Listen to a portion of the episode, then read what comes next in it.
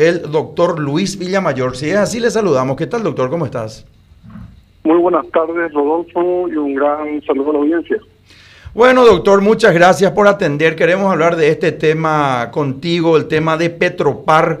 Primero lo que estaba comentando, no sé si escuchaste, doctor, que el Paraguay no tiene ninguna forma de negociar nada con ningún referente de Juan Guaidó respecto a la deuda que Petropar contrajo con PDVSA en los gobiernos anteriores del presidente Nicanor Duarte Frutos y el presidente Fernando Lugo. Una deuda aproximadamente de 260 millones de dólares que posteriormente, cuando es destituido por juicio político Fernando Lugo, ¿Qué es lo que hace Venezuela? Aplica intereses moratorios, punitorios, etcétera, y sube la deuda, tengo entendido que a 293 millones de dólares. Eso se está dirimiendo en un, en un eh, eh, con, referentes de un de, arbitrales en la ciudad de París. Eso se está dirimiendo ahí. ¿Qué es lo que vos sabés al respecto? ¿Qué opinión podés dar? Primero acerca de este tema de PDVSA y después quiero entrar en Texas Oil que también se refiere a Petropar, doctor. Y bueno, esta cuestión ya del área data de la deuda esa que venimos arrastrando con petróleos venezolanos esa es una cuestión que sin duda ya, así como bien dijiste, no es una cuestión ya que la, vamos a seguir nosotros, ni el gobierno actual de Paraguay, ni el gobierno actual de Venezuela, cualquiera sea, porque es tan volátil la situación allá en ese, en ese país. Pero como bien dijiste, eso está en esa en esta circunstancia de arbitraje internacional. Ahora lo que lo que surge ahora con este nuevo escándalo que afecta al gobierno de Marito, que aparentemente, supuestamente, y tenemos que hablar de muchos supuestos aquí porque eh, en, realidad eh, yo no he visto todavía ningún documento, pero, pero lo que se dice, lo que fue inicialmente eh, informado por el Washington Post, es que habían algunas negociaciones de manera a cancelar esa deuda con una con una quita importante, estamos hablando de algo así como 50%, y eh, también como resultado de esa negociación supuestamente iba a haber una comisión muy importante para un abogado que está en la Argentina, que ahora según algunos medios de prensa también se lo vinculan de una u otra manera a un tío de Marito y también eh, le afecta, según dicen, a Juan Ernesto Mayor. Pero mira que yo mucho ya leí respecto a esto y mucho lo analicé y si bien qué sé yo, hay algunas cuestiones bastante cuestionables, valga la redundancia, desde el punto de vista ético. Eh, en realidad, para mí, que esta cuestión se está agrandando más de, de su proporción, por decirlo así. Porque en realidad no hay ningún acuerdo firmado. Eh, y no quiero aparentar que como que estoy defendiendo a nadie, pero estoy tratando de ser estrictamente objetivo porque mi oficio de abogado me obliga. Y hasta el momento no hay ningún documento que, que diga que se hizo un acuerdo o, o, inclusive no hay ni siquiera un acta de una negociación. Son cosas que escuchamos, pero sin duda que una vez más salpica al gobierno de Marito. Sí, mira, sí, es que tenemos que evaluar y ver tu conducta Doctor Luis Villamayor, yo creo que lo que siempre menos hiciste es querer congraciarte con las autoridades porque sos un gran delator y un gran perseguidor de la justicia, no solamente diciendo, sino que inclusive eh, instaurando denuncias en la fiscalía. Conocemos de, de, tu, de tu labor al respecto. Ahora, también, si es que nosotros vamos a, a seguir nomás el juego de lo que dicen, yo creo que vamos a ser irresponsables y nosotros tenemos que construir la verdad sobre argumentos sólidos. Entonces, ¿qué es lo que se puede decir respecto a este tema? de, de PDVSA, de Petropar, respecto a esta, a esta circunstancia mediante el, el, señor Juan Guaidó, no tiene ningún asidero, no tiene ninguna consistencia bajo ningún punto de vista y repito, es de cumplimiento absolutamente imposible, doctor. Bueno, pero, vamos a asumir, afecto de una hipótesis nomás. Asumamos por un momento que Guaidó realmente tenía la legitimación activa como para resolver una cuestión eh, que él eh, estaría heredando de otros gobiernos. Supongamos que sea así por un minuto y que la oferta la eh, que estaba sobre la mesa era la quita de un 50% en una deuda. Hay que reconocer que algo sí no deja de ser atractivo. Es decir, si yo le debo a Rodolfo González eh, 100 millones de guaraníes, ¿verdad? y de alguna manera entra un intermediario y me dice, mira, yo voy a conseguir que, que aquí haya una quita de 50%, eh, para mí sería atractivo pagar el 50% de algo. Absolutamente. o sea, ojalá que haya sido cierto esto de Guaidó. Ojalá que haya sido cierto y que el Paraguay termine pagando el 50%, ¿verdad? Porque la cantidad de, del 50% de 260 o de 293 millones de dólares es una cantidad muy considerable, considerable por cierto. Mira, eh, Rodolfo, sería un acuerdo eh, positivo para ambas partes. En primer lugar, porque vos sabés que los, los incobrables, las, las deudas incobrables, muchas veces se resuelven por hasta 20, 30%, o algunas veces 10%.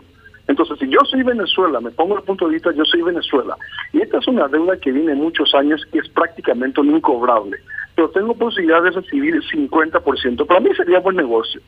Desde el punto de vista de Paraguay, tengo una obligación que quizás en un arbitraje me salga adverso y tengan que pagar no solamente el capital más intereses, bueno, un 50% también sería atractivo. Ahora, la, la cosa donde se pone un poco turbia y hasta cuestionable desde el punto de vista estrictamente ético es si realmente hay un vínculo entre el presidente de la República Juan Ernesto Villamayor con ese abogado que iba a recibir esa enorme comisión de 26 millones de dólares, que hay que reconocerlo también, eh, un abogado está habilitado, yo también soy abogado, yo estoy habilitado para, para ganar los honorarios que me crea merecedor o que dentro de una resolución judicial el, el árbitro sea juez o sea un árbitro eh, no judicial me otorgue.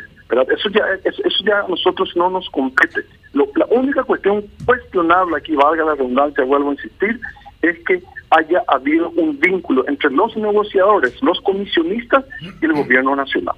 Yo pienso que hasta ahí puede ir la crítica y hasta ahí podría ser grave. Ahora, de que haya habido una, una negociación de por medio, que haya eso que podría haber resultado en una quita de un 50% para una deuda paraguaya, me parece, me parece hasta una buena propuesta.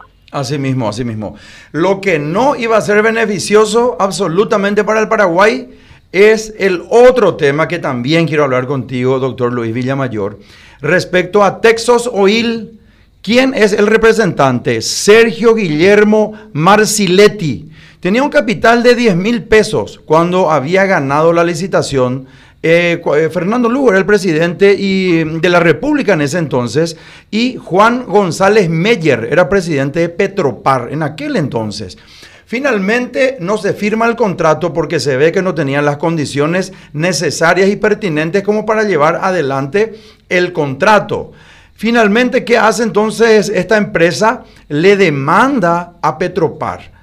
Y Petropar tenía y tiene, porque sigue el juicio, todas las condiciones de ganar. Sin embargo, eso sí, bajo la mesa y a oscuras, con sigilo, con un secreto hasta peligroso si se quiere, se, se iba a convenir un arreglo donde el Estado paraguayo iba a pagar aproximadamente 7 millones de dólares 42%, tengo entendido, iba a llevar de comisión un abogado que se, le tenía que depositar en su cuenta.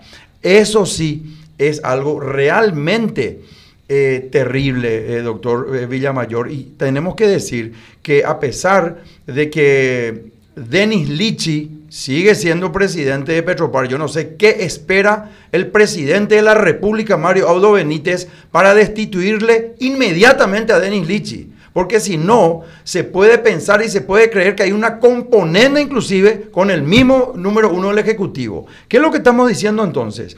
Que el presidente de Petropar, Denis Lichi, supuestamente nos enteramos que inclusive le habló a Llamosas. Llamosa es el, ministro de Hacienda, ¿verdad? Llamosa. Sí, Oscar Llamosa. Bueno, ¿y para, ¿y para qué le llamó? Para que le libere los fondos para poder pagar esto. Esto es gravísimo. ¿Qué pensás respecto a este tema, doctor? Bueno, y esta es una cuestión que, como dice Yankee, el gato salió totalmente de la bolsa, ¿verdad? Esta es una cuestión realmente vergonzosa, porque recordemos una algo un dato no menor. Eh, esta demanda, cuando fue eh, ventilada o gestionada en la Argentina, el Paraguay ganó. Y estamos hablando de marcos jurídicos muy, muy similares. Es decir, teníamos absolutamente todas las de ganar otra vez aquí en el Paraguay. No veo por te voy, a, qué te, voy a, razón. te, voy a, te voy a comentar algo, doctor. Yo te voy a comentar el juicio realmente para, para, para decir las cosas con certeza. El juicio nunca Paraguay ganó en la Argentina. Pasa que esta empresa eh, fue y le demandó a Paraguay en la Argentina. Y lo que el Estado paraguayo, Horacio Cartes era el presidente y el, el procurador de aquel entonces, lo que hizo fue pelear la jurisdicción y eso es lo que perdió Argentina, diciendo esto se tiene que dirimir dentro de los estrados eh, de la República del Paraguay. Eso es lo que nosotros ganamos. Ahora, de cualquier manera, no tienen casi forma de ganar ellos. Y en aquel entonces habían ofrecido hacer un acuerdo y un arreglo por 3 millones y medio de dólares. Oh, sorpresa, ¿verdad? Finalmente no se le acepta hacer un acuerdo por 3 millones y medio de dólares y ahora se iba a hacer un acuerdo con ellos por casi 7.